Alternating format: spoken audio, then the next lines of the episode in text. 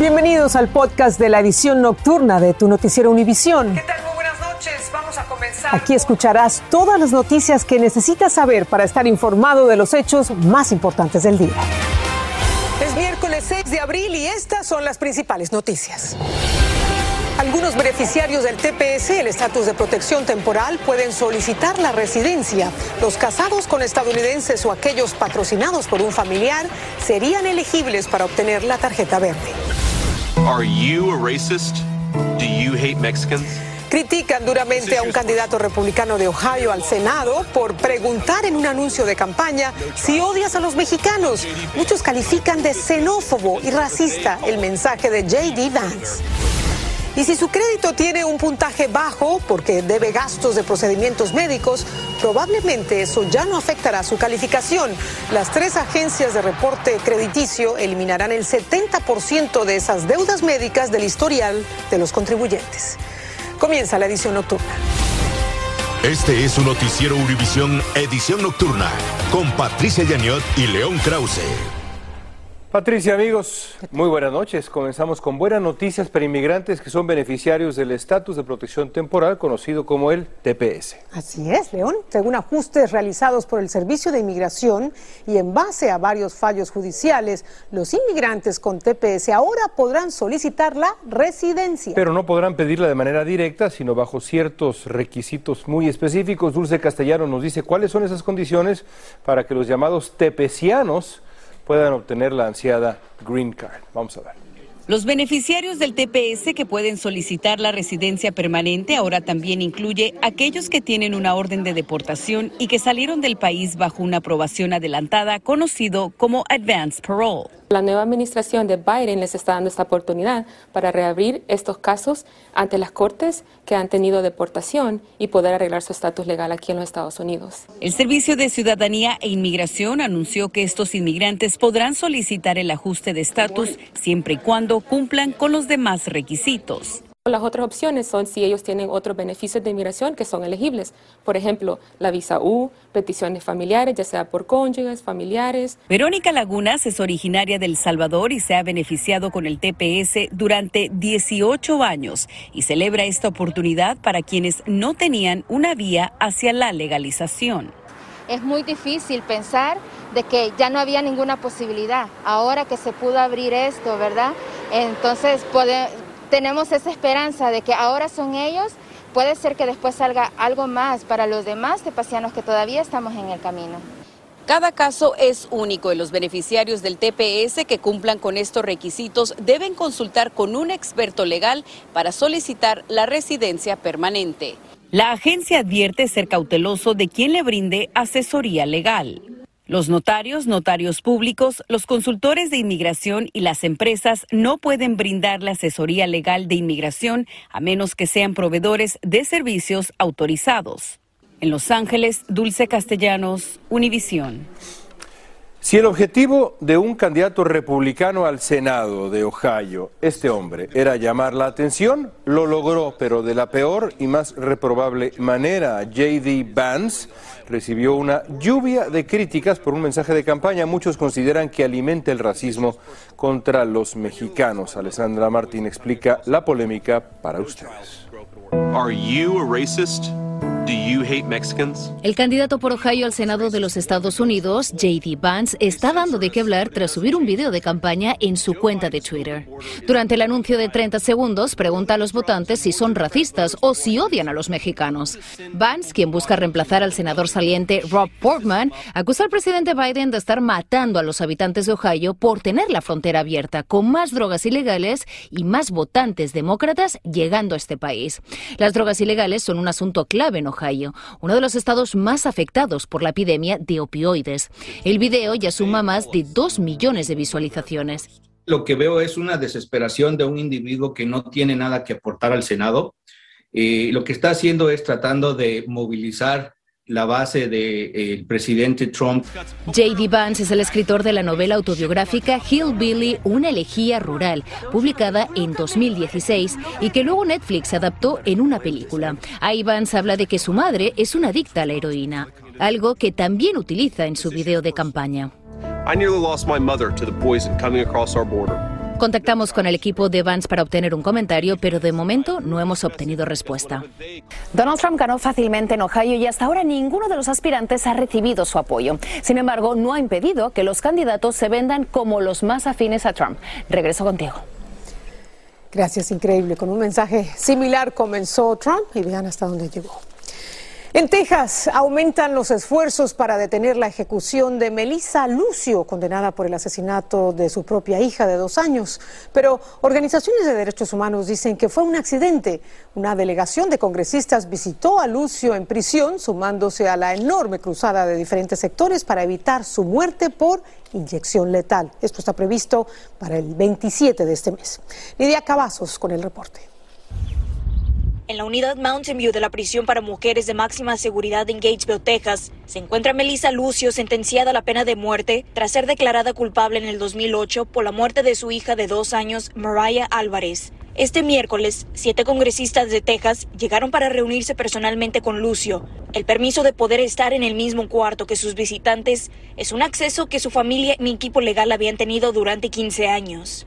El mensaje que ella quería presentar al público es que ella es una persona de muy profunda fe, cree en Dios y ella está rezando todos los días para que sea regresada con su familia. Los congresistas son parte del grupo de más de 80 representantes estatales quienes firmaron una carta solicitándole al gobernador Greg Abbott que intervenga y otorgue clemencia.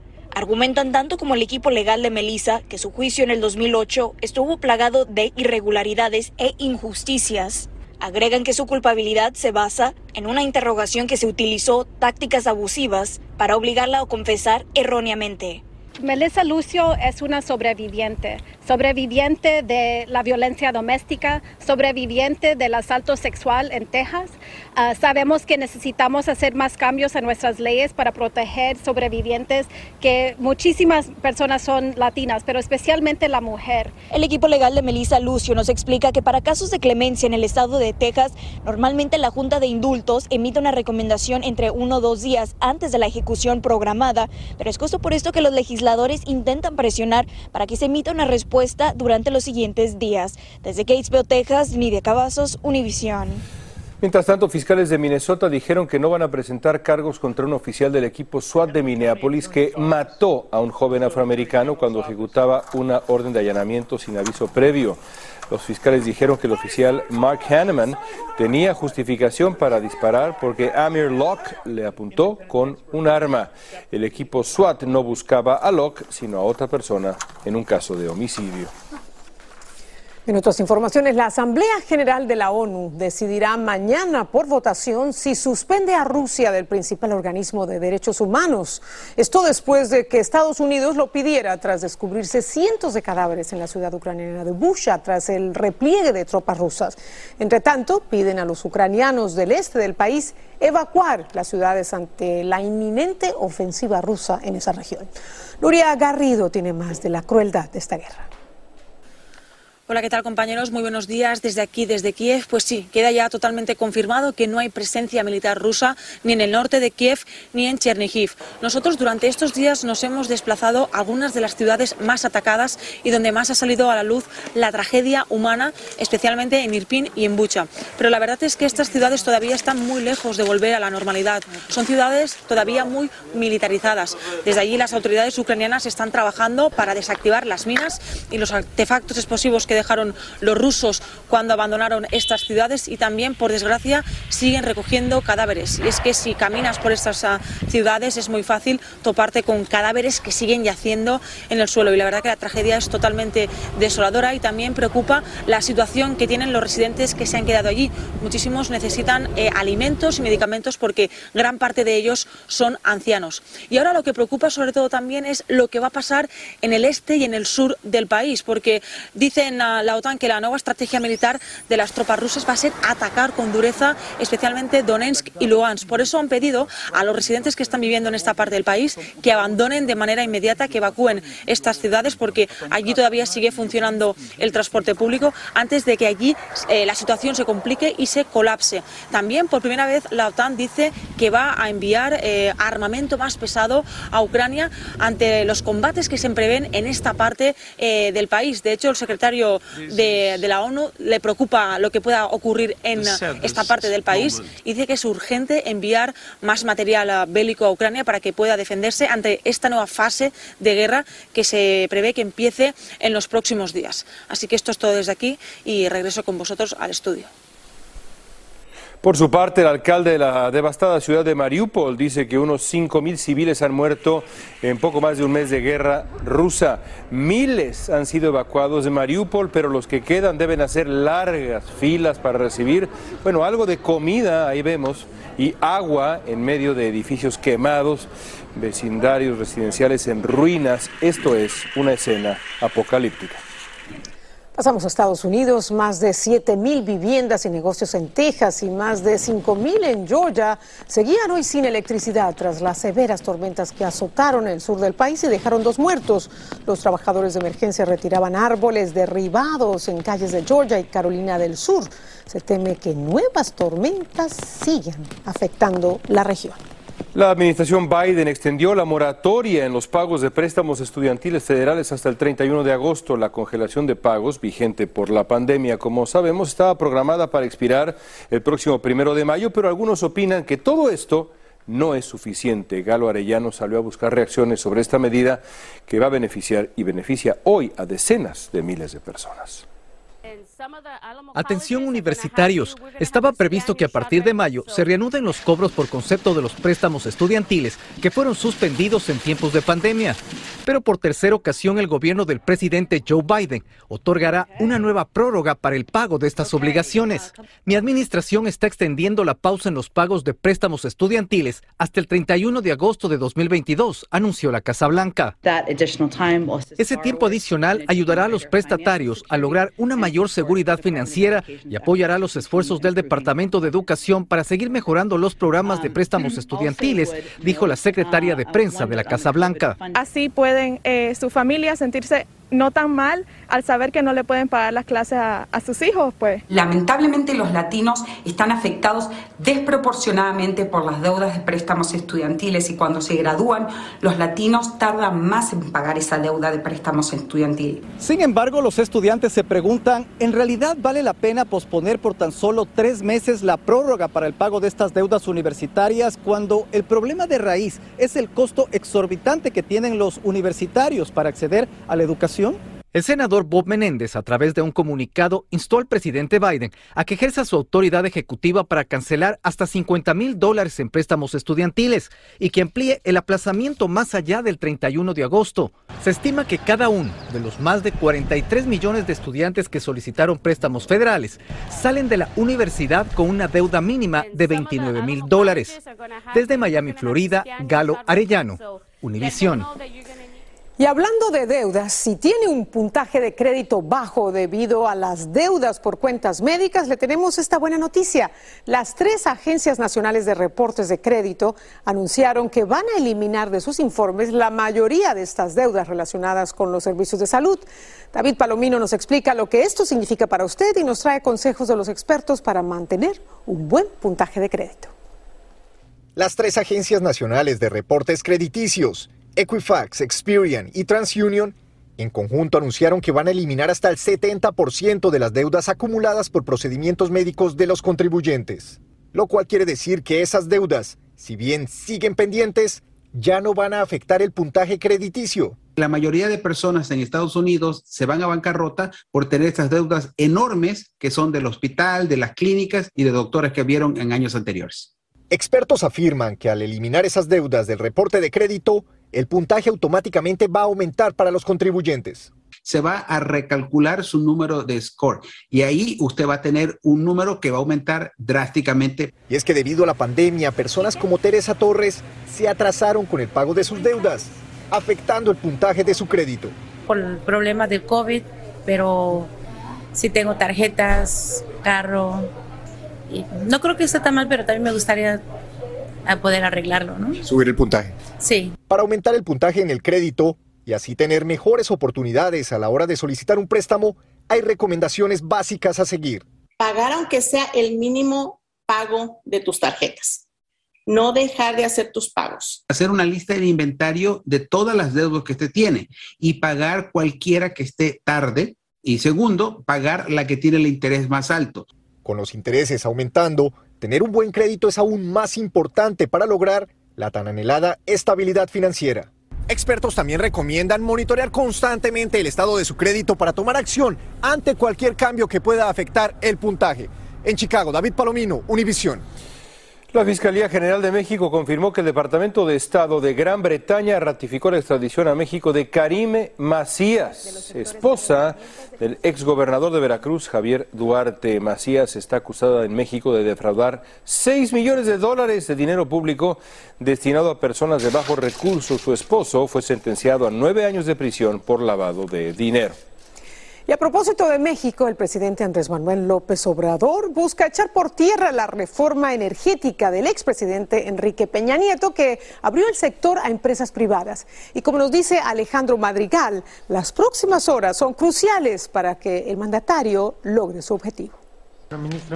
La Suprema Corte de Justicia de México debate si el gobierno puede volver a la época en que era el único actor en la generación de energía y echar abajo los contratos con privados que ya se tenían firmados. Viola la libre competencia y en específico el mandato constitucional de garantizar el acceso abierto y eficiente al mercado eléctrico. El presidente Andrés Manuel López Obrador además insistió que la reforma energética del expresidente Enrique Peña, la cual abrió el mercado a privados, se logró con sobornos y descalificó el debate legal de los ministros. ¿Puede más el poder de las empresas?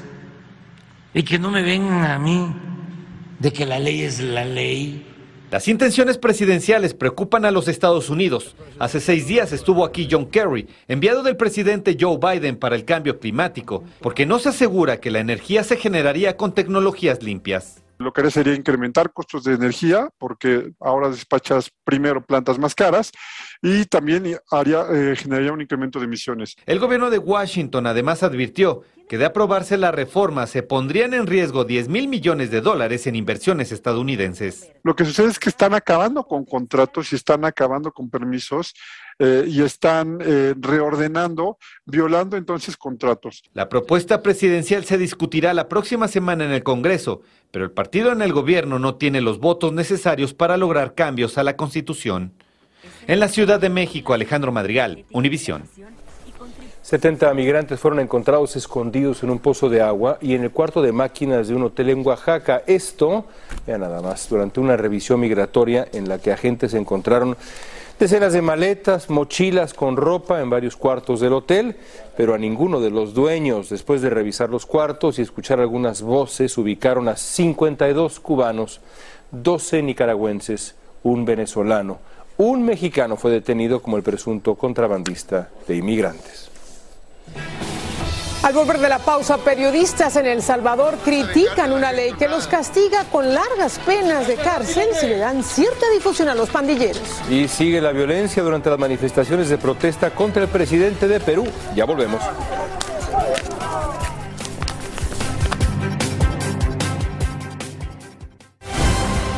Estás escuchando el podcast de tu noticiero Univisión. Gracias por escuchar.